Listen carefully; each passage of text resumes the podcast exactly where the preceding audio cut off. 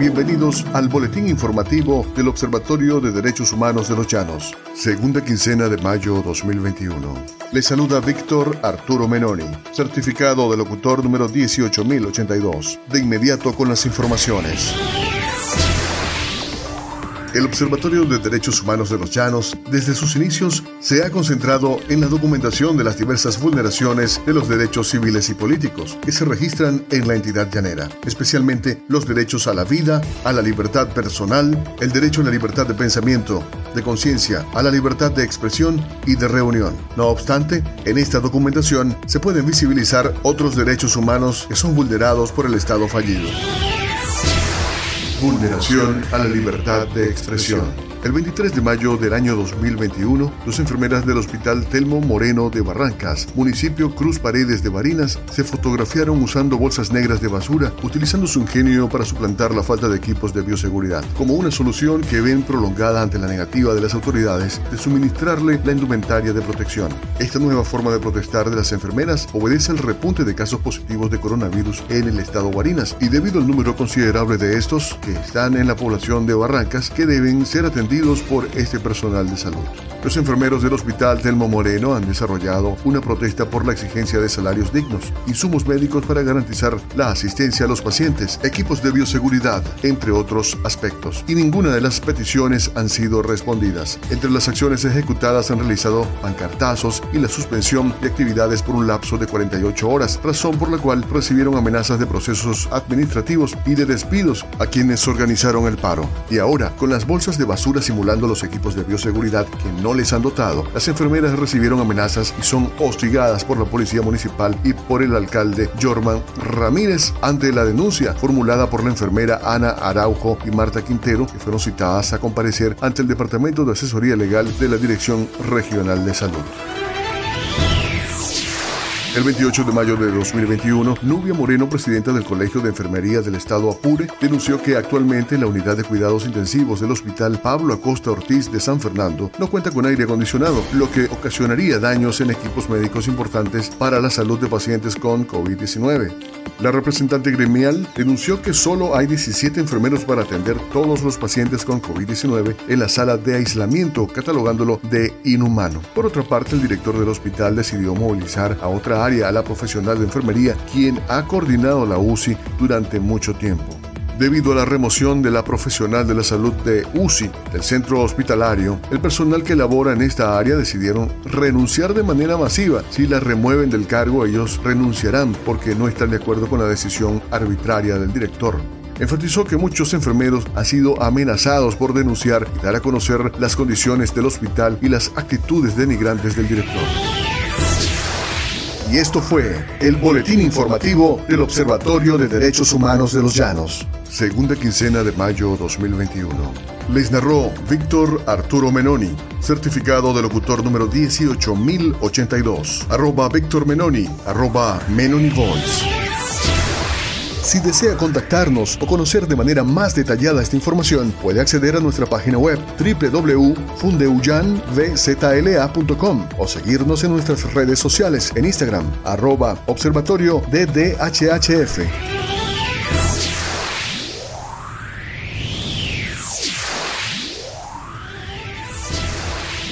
Vulneración al debido proceso.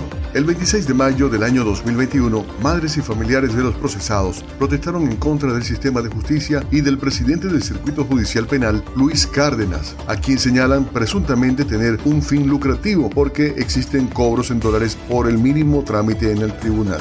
Liliana Farfán expuso que su hijo, tras haber cumplido una condena, no fue posible que obtuviera la orden de excarcelación en Barinas y terminó muriendo en la cárcel de Tocorón, Estado Aragua. Por este trámite, presuntamente, cobran 2.000 y 3.000 dólares. Otras madres que participaron en la protesta denunciaron que por los cómputos les exigen 50 dólares y por los antecedentes penales 150 dólares. Además, deben llevar la comida del reo todos los días al penal de Barinas y muchos de ellos no tienen cómo sostener tener ese régimen. La mayoría de las personas que manifestaron y reclamaron por lo que consideran una problemática judicial aseguraban que existe un alto número de presos con el tiempo de la condena cumplida, razón por la que deberían tener automáticamente la orden para salir en libertad y se les está negando. Y esto fue el boletín informativo del Observatorio de Derechos Humanos de los Llanos. Segunda quincena de mayo 2021. Les narró Víctor Arturo Menoni, certificado de locutor número 18082. Arroba Víctor Menoni, arroba Menoni Voice. Si desea contactarnos o conocer de manera más detallada esta información, puede acceder a nuestra página web www.fundeuyanvzla.com o seguirnos en nuestras redes sociales en Instagram, arroba observatorio DDHHF.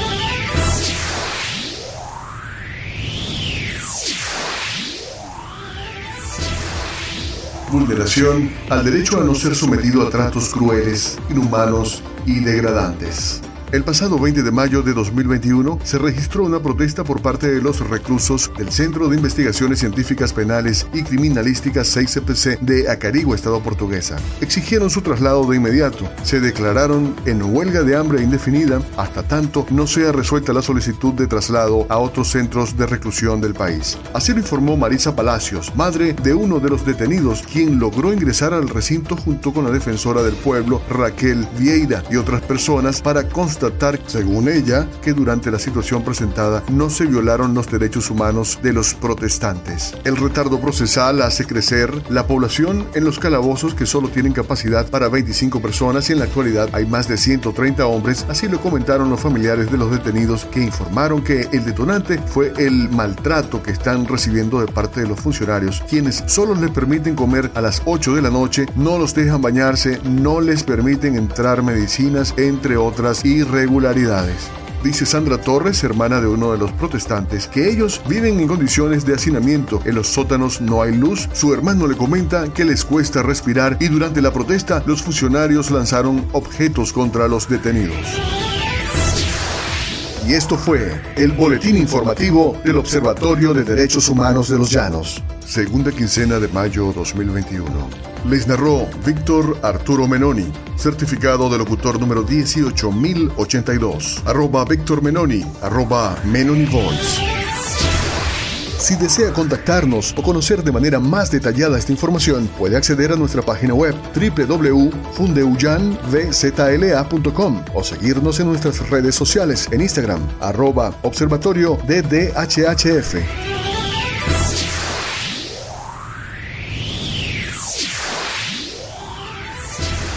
Vulneración al derecho a la vida.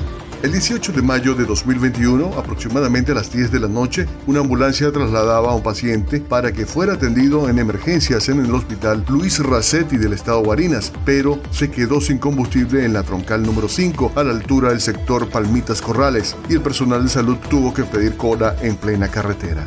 Marlon Maya fue el transportista que en medio de la penumbra de la noche apoyó al personal de salud ya que estos portaban trajes de bioseguridad procediendo a abrir las puertas de carga y ofrecerles la ayuda para llegar al hospital Racetti de Barinas. El paciente, que terminó siendo tratado de emergencia, iba acompañado de un familiar y dos trabajadores de salud que viajaban en la ambulancia que se quedó sin gasolina. Sin embargo, no tuvieron ninguna otra opción que embarcar la camilla en el camión cervecero. Maya denunció la situación y exigió a las autoridades tomar en cuenta el sufrimiento que están viviendo los ciudadanos, sobre todo aquellos que no cuentan con recursos y están obligados a hacer uso del sistema de salud pública. Debido a esta denuncia, el ciudadano fue citado por la policía estatal y fue objeto de amenazas y de hostigamiento por parte de los funcionarios.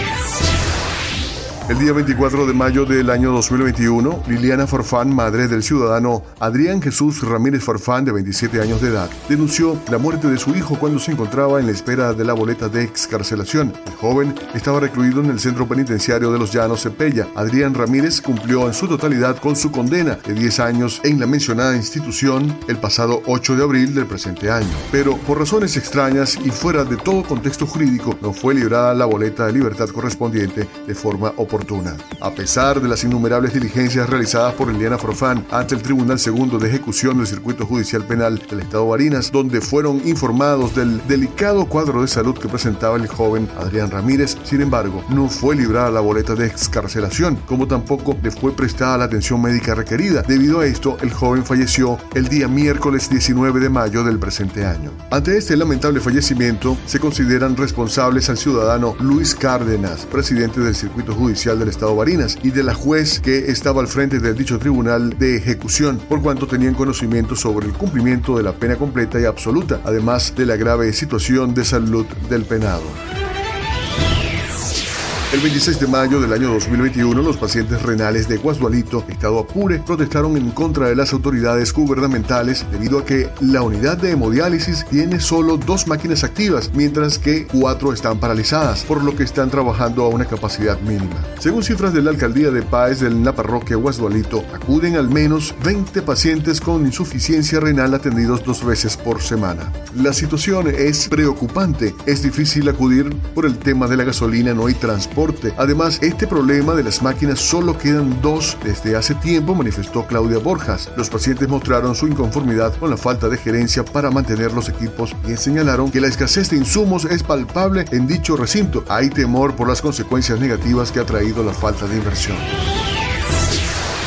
Y esto fue el boletín informativo del Observatorio de Derechos Humanos de los Llanos. Segunda quincena de mayo 2021. Les narró Víctor Arturo Menoni, certificado de locutor número 18082. Arroba Víctor Menoni, arroba Menoni Voice. Si desea contactarnos o conocer de manera más detallada esta información, puede acceder a nuestra página web www.fundeuyanvzla.com o seguirnos en nuestras redes sociales en Instagram, arroba observatorio DDHHF.